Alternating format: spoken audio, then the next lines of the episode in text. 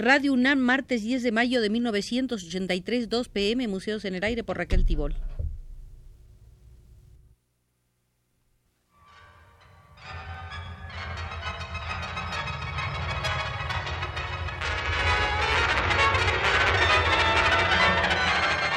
Museos en el Aire.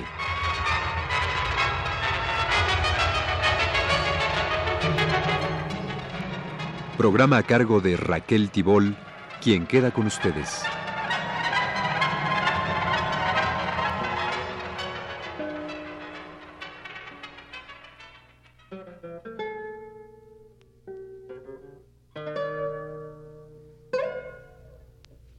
Hace una semana hicimos nuestra primera visita al Museo de la Radio.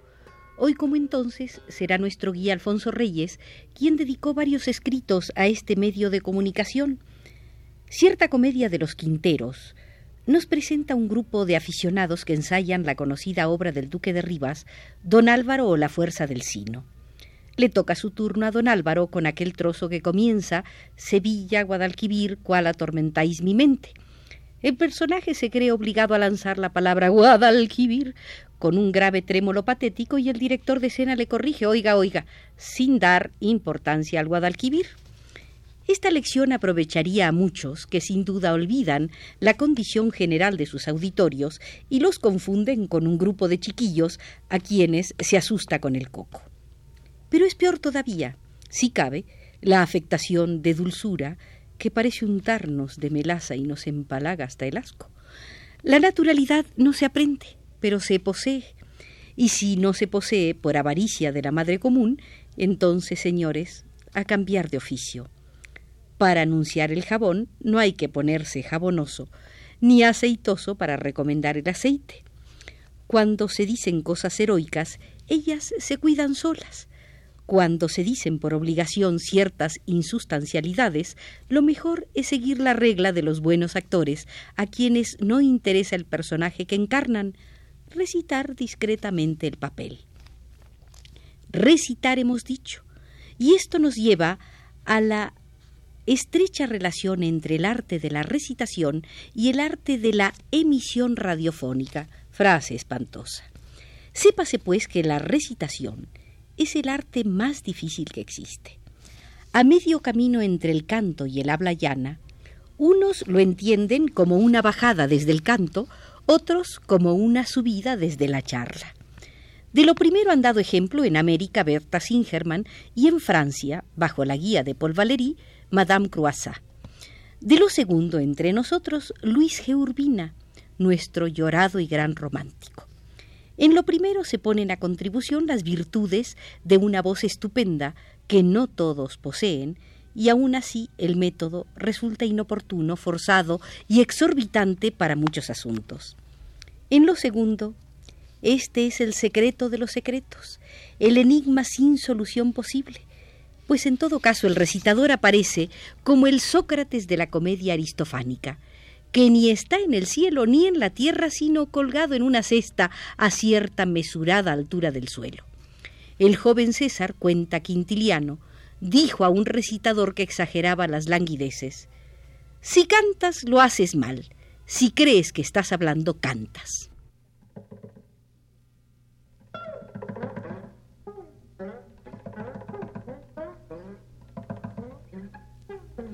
Hemos hablado de la voz del locutor como elemento sonoro, pero se ofrece considerarla en sus relaciones con la intención, con el significado de las palabras, puesto que hablar no es sólo producir sonidos, sino también sentidos.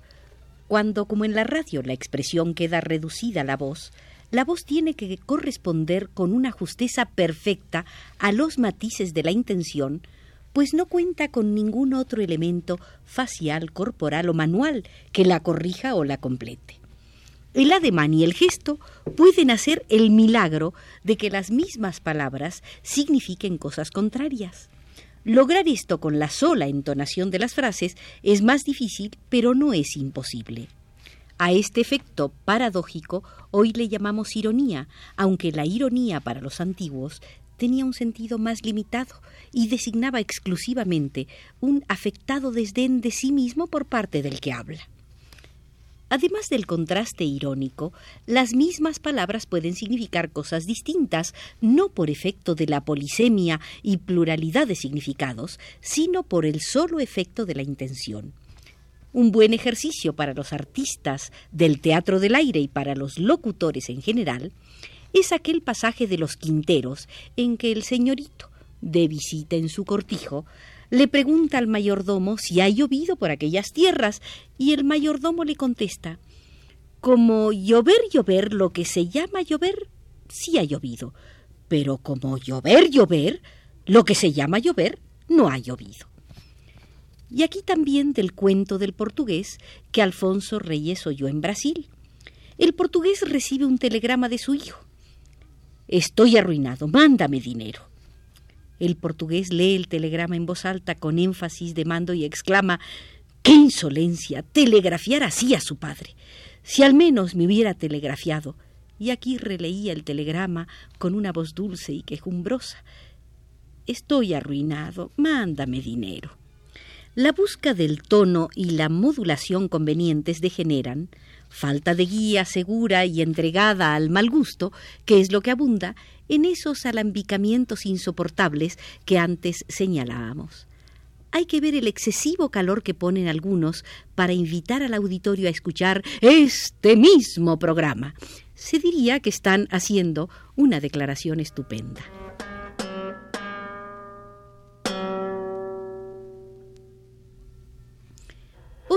Abusan de la suspensión, figurándose que es cosa sumamente elegante y lucida eso de interrumpir la frase con una pausa patética y un temblorcillo de la voz. Nadie se oye a sí mismo como lo oyen los demás, y mucho menos como lo oyen a través del micrófono. Ellos no saben que estas pequeñas afectaciones, insignificantes o hasta graciosas en la charla, producen mal efecto en la radio. Como regla es preferible una modulación algo neutra. Las anteriores observaciones, apuntaba Alfonso Reyes en 1944, pueden tener alguna oportunidad ahora que nuestra academia ha abierto un concurso para premiar anualmente al anunciador que durante un año se haya distinguido por la pureza del lenguaje, así como por sus dotes de voz, correcta dicción, etc. La voz en la radio es un elemento de naturaleza más o menos sujetable a la educación y al arte. Ahora queremos añadir algo sobre la dicción, entendiéndola tan solo en concepto de pronunciación, punto en que tanto hacen ya los perfeccionamientos de la cultura. En verdad, la dicción correcta es cosa que debe atenderse desde la cuna. Quintiliano, uno de los educadores más eximios de la humanidad, Recomienda por eso mucho cuidado con la elección de una nodriza que sepa hablar siquiera con cierta pulcritud, pues los defectos adquiridos en el amanecer de la palabra son difíciles de desarraigar. Leonidas, pedagogo de Alejandro, lo hizo contraer algunos de que éste nunca pudo ya corregirse y que deslucían su grandeza con abruptas rusticidades. En el prólogo de sus admirables apuntaciones, Rufino José Cuervo delata el avulgaramiento que crea, en la manera de hablar, el roce de los niños con la gente safia, como los criados ignorantes. Algo semejante escribía Lord Chesterfield a su hijo, instruyéndole sobre la retórica.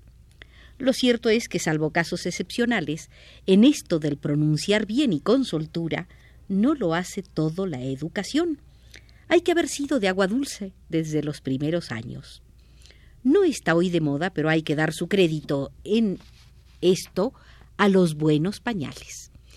El profesor de fonética en la comedia de Shaw logra enseñar el habla refinada a una chica de los arrabales, y cuando ya se la tenía por desecho del buen hablar, ella soltó unas voces destempladas en el más plebeyo acento de Londres el día que recibió una emoción lo cual es, bajo otro ropaje, la antigua fábula de la gata convertida en mujer y que un día corrió tras un ratón. O lo que el refrán dice de una vez, la cabra tira al monte.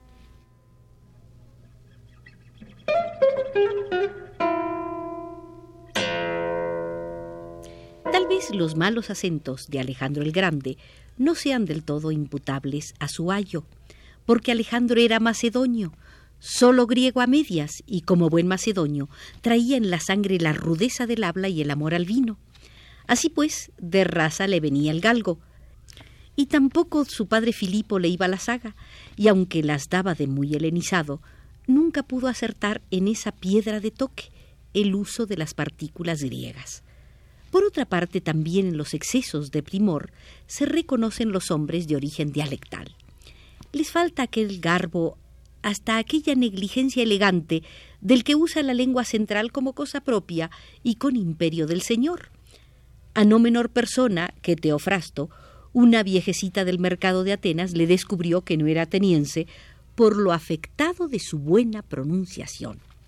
Y los mexicanos solemos hacer sonreír a los españoles cuando decimos exactamente en vez de exactamente, o psicología en vez de psicología. Las anteriores observaciones son muy generales. Por eso mismo, tampoco puede escapar a ellas el locutor de radio.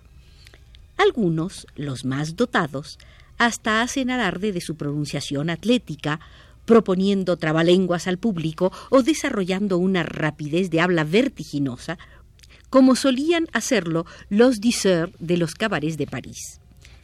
Y Alfonso Reyes cuenta este propósito que cuando la radio hacía sus primeras armas, estos parlanchines y cantores ligeros del cabaret compitieron ante los micrófonos de París con los actores de la comédie française y sencillamente los derrotaron.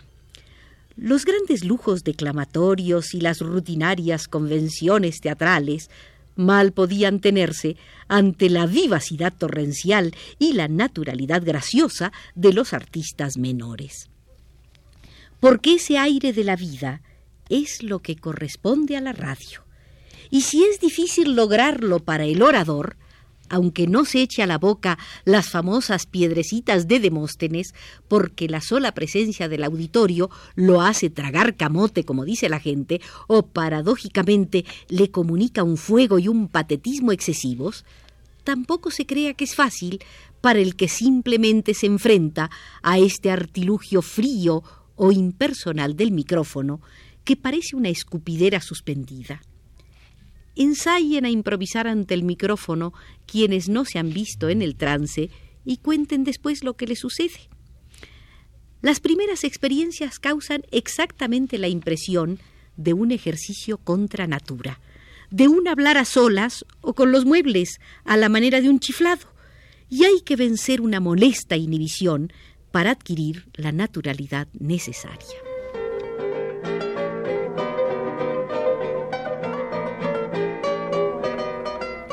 Alfonso Reyes ha sido nuestro conductor en el Museo de la Radio con esta serie de consideraciones escritas en 1944.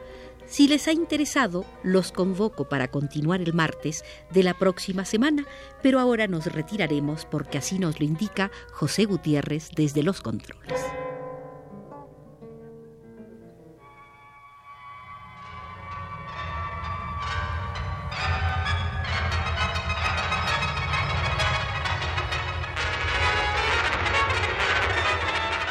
Este fue Museos en el Aire.